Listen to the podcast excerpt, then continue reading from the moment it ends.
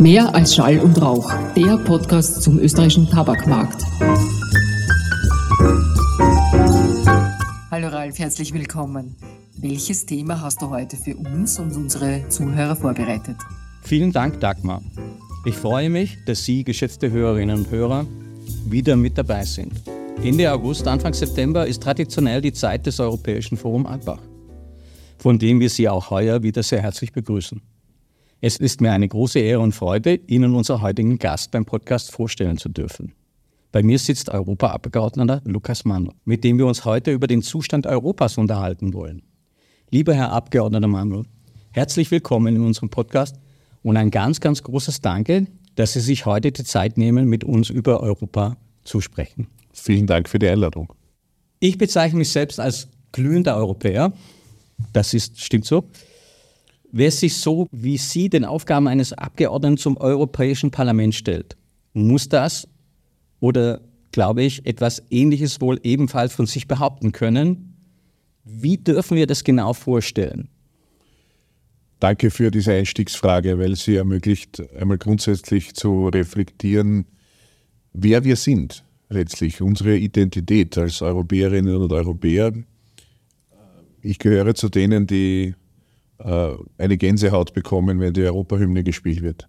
Das gilt auch für die österreichische Hymne und mit ein bisschen historischem Überblick auch äh, für andere Hymnen. Und das ist nur ein Beispiel äh, von vielen, die mit Symbolen zu tun haben. Symbole, die wir heute selbstverständlich nehmen, die mancher vielleicht sogar langweilig finden mag, mangels Hintergrundinformation vielleicht manchmal, aber die eigentlich für etwas stehen, was Generationen vor uns, für uns erkämpft haben. Äh, meine Mutter ist ursprünglich Holländerin und wurde 1945 nach dem Zweiten Weltkrieg geboren und heißt deshalb äh, Victoire, also Sieg, also ein Sieg für Freiheit und Frieden.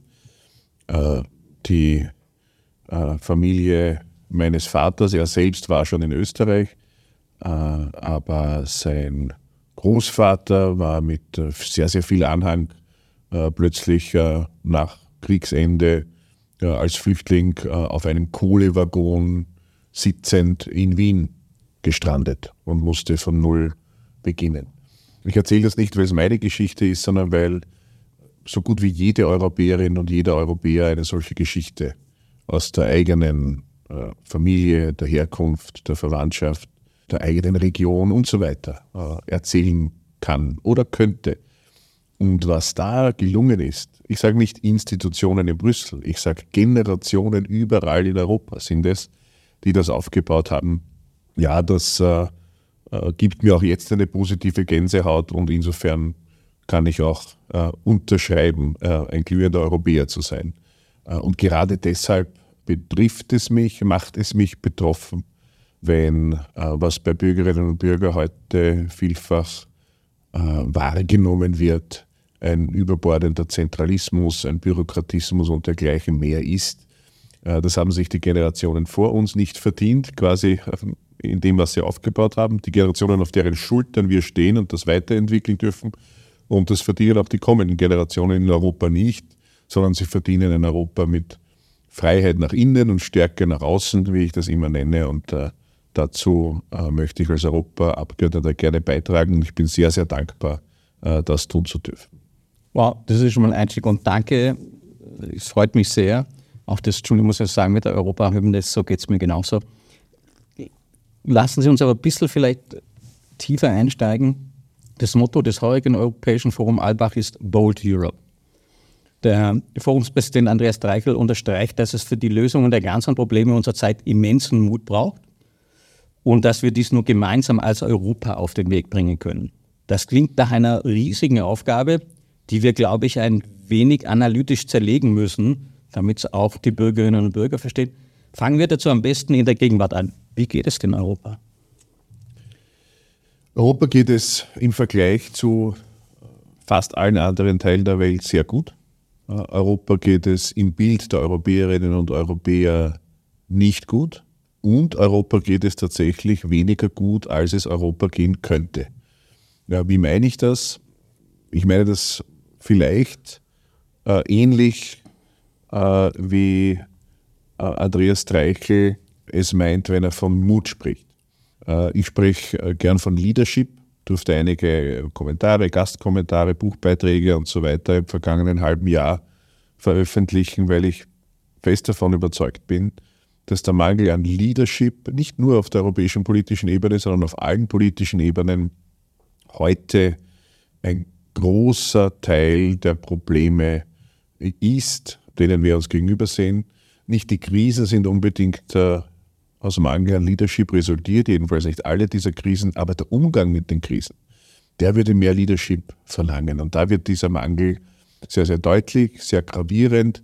Was meine ich mit Leadership? Ich meine, führen heißt dienen, führen heißt sprechen, führen heißt verantworten. Äh, Im Wort verantworten steckt das Wort Antwort.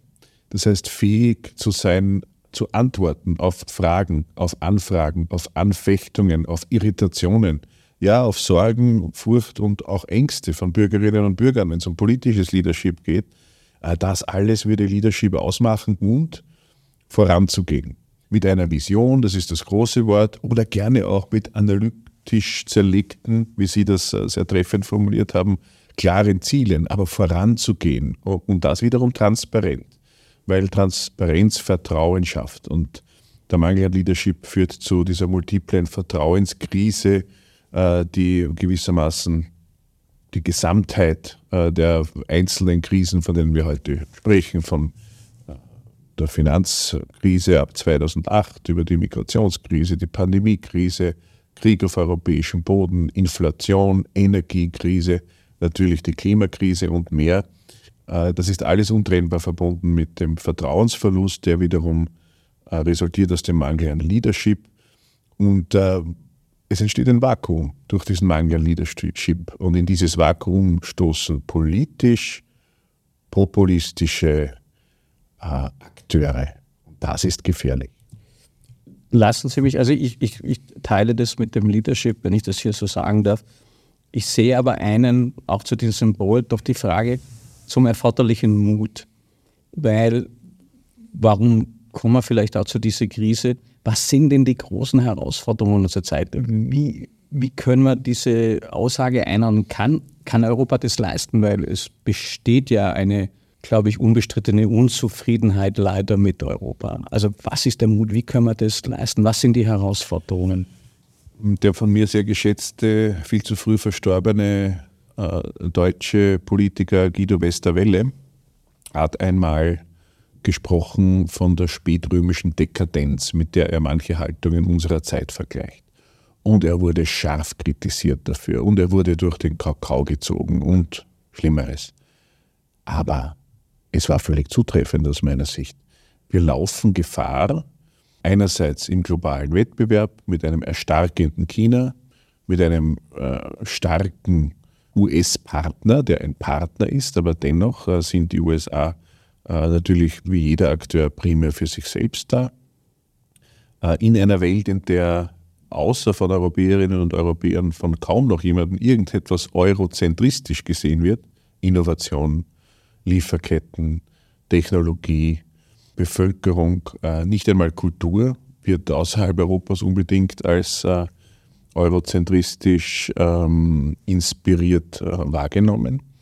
Äh, und ich sage damit nicht, dass Kultur weniger wert wäre, sondern wenn man das noch annehmen ja. könnte, wenn man noch annehmen ja. könnte, Kultur, äh, Kontinent der Kultur und weit zurückreichenden, tief verwurzelten Kultur, ich teile das auch, aber es wird nicht so wahrgenommen im, im ganz großen Teil der Welt. Gleichzeitig lehnen wir uns äh, vielfach zurück. Und das, da kritisiere ich natürlich weiterhin den Mangel an Leadership in der Politik, aber auch äh, eine Art Grundhaltung. Äh, ich habe das in einem Interview unlängst äh, so formuliert, äh, dass wenn wir über eine sogenannte Arbeitszeitverkürzung sprechen, man in China über uns nur lachen kann. Weil in China äh, ein System, das Menschenwürde und Freiheitsrechte verachtet, wie wir das verteidigen, aber da wird fleißig gearbeitet. Und wenn wir in Zeiten des Arbeitskräftemangels des demografischen Wandels oder ganz praktisch formuliert, in Zeiten, in denen es so viel zu tun gibt, es so viele helfende Hände brauchen würde, dann eigentlich nicht äh, überlegen, wie wir mehr schaffen, im Miteinander, im solidarischen Miteinander, auch für die Schwächeren da zu sein äh, und alles, was dazugehört, sondern überlegen, wie wir weniger leisten müssen, dann sind wir auf dem Holzweg und dann stimmt äh, das Guido Westerwelle-Zitat von der spätrömischen Dekadenz. Und dort, glaube ich, anzusetzen mit Mut ist dringend notwendig. Es ist ein gesellschaftspolitischer Mut, der dafür nötig ist. Es ist auch der Mut, den Blick zu weiten und zu sehen, was in anderen Teilen der Welt los ist. Dass äh, wir viel zu tun haben, beispielsweise dafür, den europäischen Zugang zum Thema Klimawandel auch weltweit zu verankern, weil es wird auch von vielen nicht so gesehen, wie wir das sehen. Aber die Menschheit muss dem Klimawandel in ihrer Gesamtheit begegnen. Europa allein wird das nicht schaffen. Die Stärke nach außen ist so wichtig, die Freiheit nach innen und äh, in der europäischen Geschichte gab es Persönlichkeiten mit vielleicht noch viel mehr Mut, als es wir äh, heute brauchen würden in den exekutiven Ebenen. Ein Lech Wałęsa wusste nicht, ob die Sache mit der Solidarność aufgehen kann. Er hat es gemacht.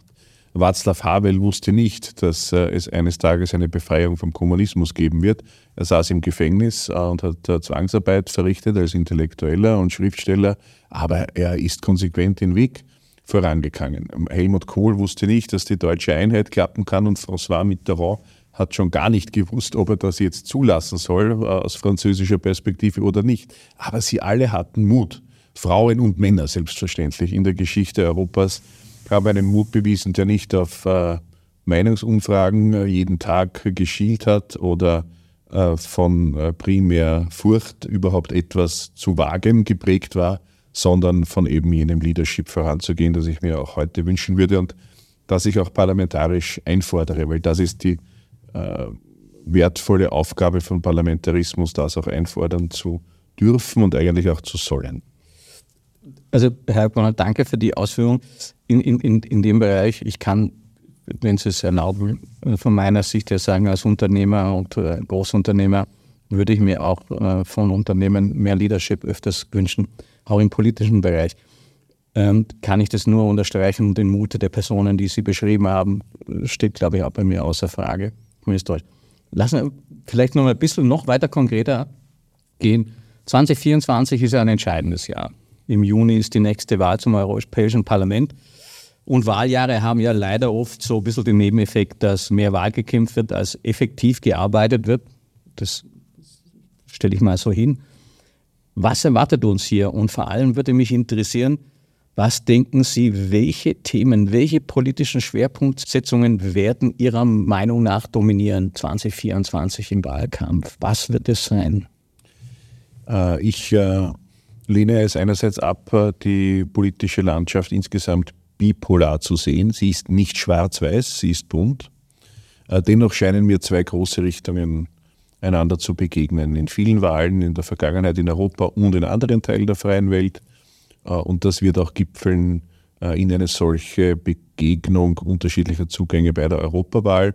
Und ich würde den einen Zugang beschreiben damit, womit die Trump-Bewegung, die zur Periode dieses US-Präsidenten geführt hat, äh, bei dessen ersten Antreten bei einer Präsidentschaftswahl wie das beschrieben wird, nämlich flooding the zone with shit. Also ich übersetze es jetzt auf Deutsch ein bisschen gelinder und sage eben äh, Überflutung der politischen Landschaft mit Schwachsinn. Wollen wir es so bezeichnen. Aber es ist gefährlicher Schwachsinn. Es ist giftiger Schwachsinn. Es ist toxischer Schwachsinn. Ob das Wissenschaftsfeindlichkeit ist, ob das Verschwörungstheorien sind, ob das die Relativierung ist zwischen Täter und Opfer im ganz Kleinen oder im ganz Großen, immer nur mit dem Ziel, diesen Vertrauensverlust, dessen Ursachen wir heute schon reflektiert haben, politisch zu missbrauchen, um, und das wird auch wortwörtlich vielfach so gesagt, um gegen sogenannte Eliten mobil zu machen und so dann Wahlen äh, zu beeinflussen. Das ist eine Richtung, die nicht zu unterschätzen ist in ganz Europa und auch in anderen Teilen der Welt, die nicht nur von rechts kommt, äh, die nicht nur von links kommt, die sich gar nicht unbedingt in das alte Links-Rechts-Schema zwingend einordnen lässt. Aber es ist billig, es ist simpel, es ist übrigens aus meiner handwerklichen Sicht überhaupt keine Leistung, solche populistische Politik zu machen. Äh, nur leider funktioniert es vielfach. Das wird eine Richtung sein, die präsent sein wird im Umfeld dieser Europawahl. Und dann gibt es, ich würde sagen, mehrere konstruktive Richtungen, äh, die ringen um gute Antworten, die ringen um ein Miteinander vor allem. Darum, dass unsere Gesellschaften sich nicht spalten lassen. Die Spaltung Europas auch in ganz kleine Teile innerhalb von Familien, von zivilgesellschaftlichen Gruppen, von Unternehmen, in den kleinsten Einheiten und in den größten. Diese Spaltung Europas ist das Ziel derer, die Europa schwächen wollen, rund um den Planeten. Warum? Weil Europas Einigkeit äh, seine große Stärke ist. Also Vielfalt zu leben, aber das Miteinander in den Vordergrund zu stellen. Übrigens auch gerade gegenüber denen, die vielleicht die Zielgruppe von Verschwörungstheorien und dergleichen sind oder die eine Verschwörungstheorie glauben, die der Glauben schenken, sagen wir im ganz persönlichen Umfeld da ist es dann auch Stand der europäischen Zivilisation, diesen Menschen selbstverständlich genauso zu schätzen wie jeden anderen Menschen. Aber seine Position auch sachlich, aber deutlich zu kritisieren. Also das wird die große Herausforderung sein, nicht selbst zum Teil des Problems zu werden, indem wir uns verleiten lassen dazu, wegen Verschwörungstheorien und Hassrede und Schlimmerem äh, auch noch mitzumachen an der Spaltung. Nein, wir, glaube ich, sollten mit allen reden, wenn ich sage wir, dann meine ich gewählte Parlamentarierinnen und Parlamentarier auf dieser konstruktiven Seite. Mit allen reden, allen antworten, allen gegenüber auskunftsfähig sein, aber nicht abweichen vom konstruktiven Kurs und nicht abweichen von der Suche nach dem guten Miteinander. Danke und vielleicht auch ein Nebensatz von mir, weil ich in meiner frühen Zeit in den 80er Jahren sehr viele Wahlkampagnen gemacht habe ich kann das nur hoffen, wie Sie das beschrieben haben und kann das auch nur hoffen, dass es hoffentlich kein schmutziger Wahlkampf wird, weil ich glaube, es ist nicht im Sinne und es ist auch nicht angemessen dem, um was es geht. Darf ich ein bisschen abweichen ist noch, nochmal eine Frage, die uns natürlich auch viele Unternehmen interessiert, aber vor allem auch wir. Wir sind ein global agierender Konzern mit 45.000 Mitarbeitern wir sind natürlich in Europa nationalen Gesetzgebungen ausgesetzt. Ähm, wenn ich jetzt aber auf Österreich schaue, dann fällt auf, dass Österreich sehr oft die Regelungen aus der EU tendenziell sehr streng oder Goldplating-mäßig auslegt oder umsetzt. Warum ist es so? Ich glaube, es liegt äh, zum Teil in unserer Rechtstradition, dass wir Rechtstexte sehr genau nehmen äh, und dann, äh, wenn eine Auslegungsmöglichkeit besteht, oft sehr, sehr strikt werden. Das ist eine mögliche Erklärung. Eine andere mögliche Erklärung ist, dass es immer kreative und ich sage das wertfrei äh, Zugänge gibt, etwas, das reguliert wird, noch mehr zu regulieren und noch mehr.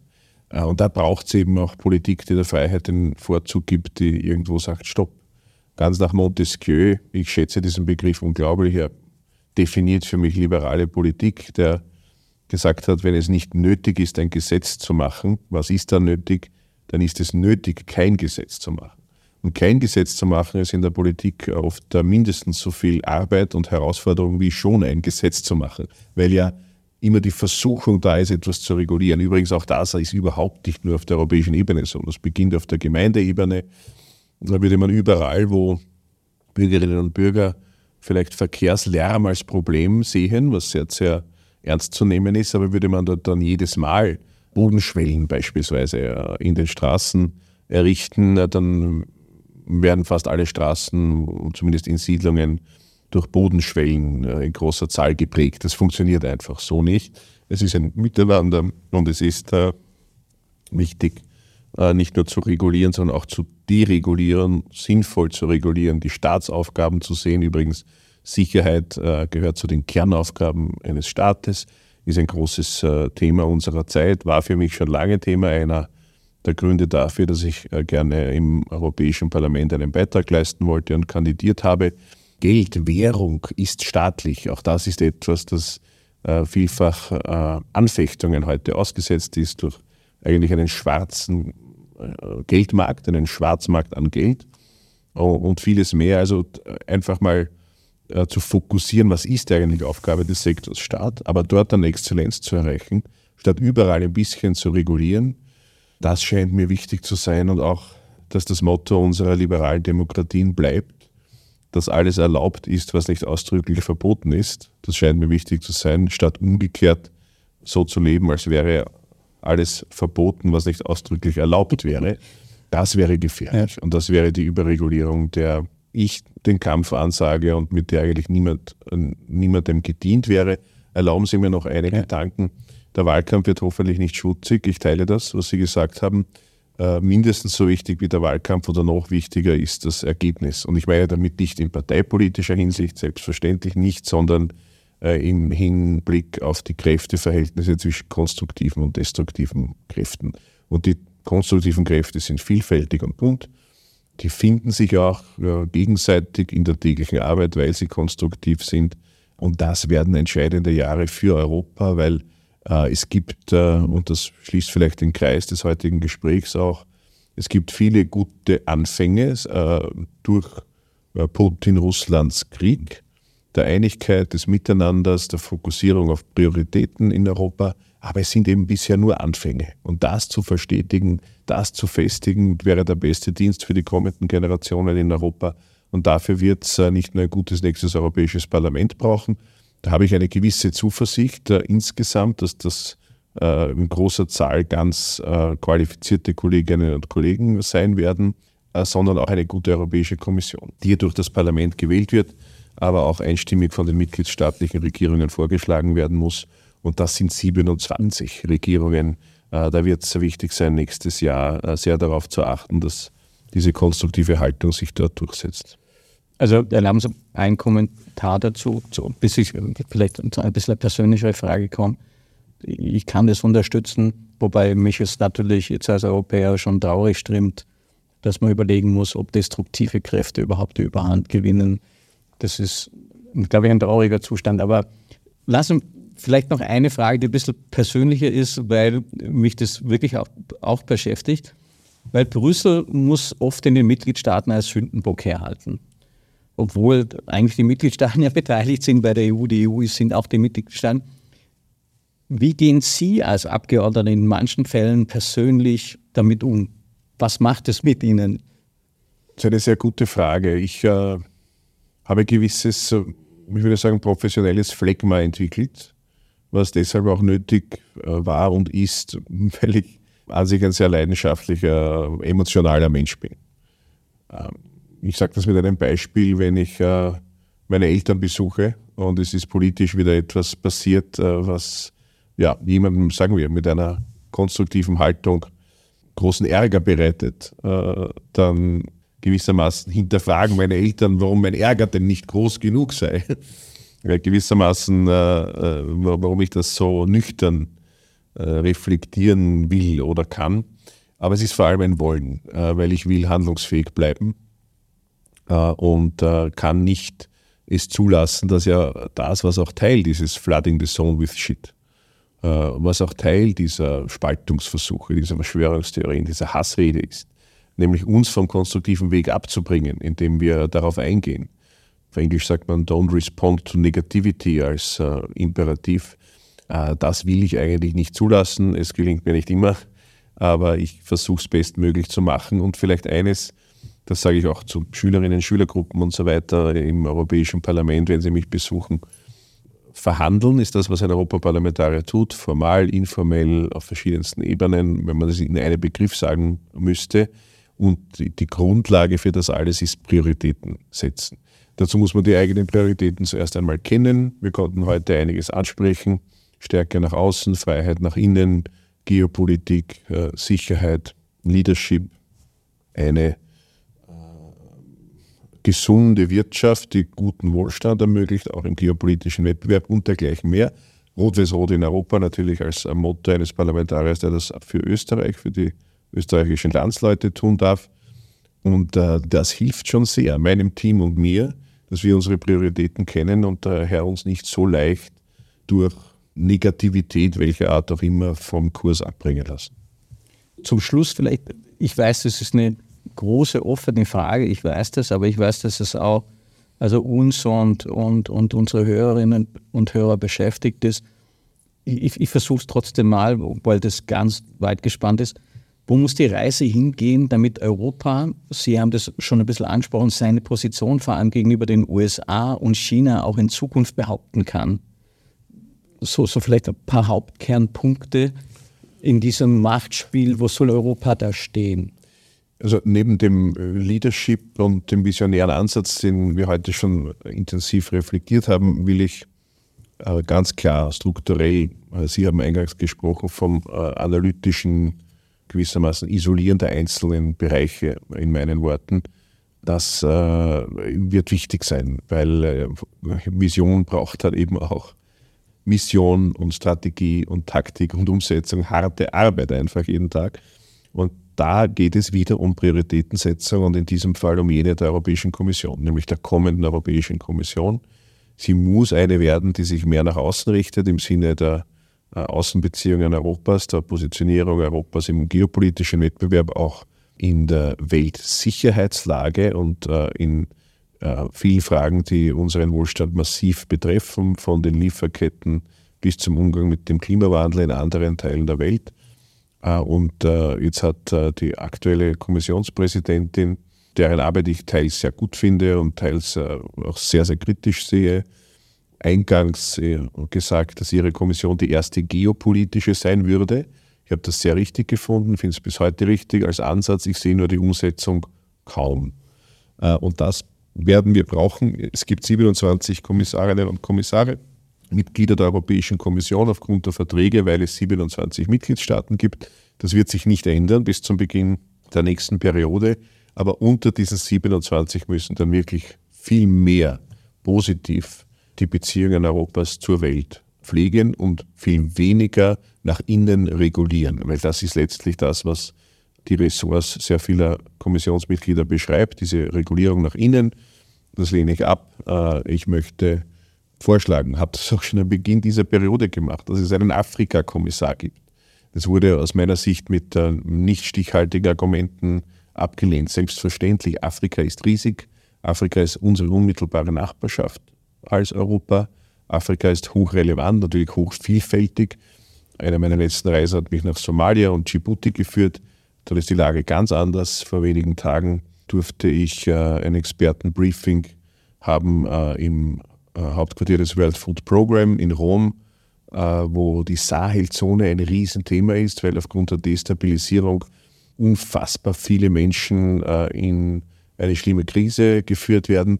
Also natürlich müssen wir aus Eigeninteresse, schon auch aus Verantwortung und Werten, aber aus Eigeninteresse uns um Afrika kümmern und da ist ein wirklich zuständiger, kompetenter EU-Kommissar oder eine Kommissarin nötig. Dasselbe gilt dann für Verteidigung, dasselbe gilt für die östliche Partnerschaft, dasselbe gilt für ganz besondere europäische Staaten und ich meine das positiv nicht ironisch wie die Schweiz, zu der ich gerade den Schweizbericht verhandeln darf, oder das Vereinigte Königreich. Das gilt ganz besonders aus vielen Gründen, die abendfüllend besprochen werden könnten für den Westbalkan. Wir haben viel zu tun. Wir müssen nicht nach innen regulieren. Auch die Kommission muss nicht die Priorität so falsch setzen auf Regulierung nach innen, sondern äh, um das zu bewältigen, was wir besprochen haben, scheint mir die Prioritätensetzung in der Europäischen Kommission neu nach außen sehr, sehr wichtig zu sein.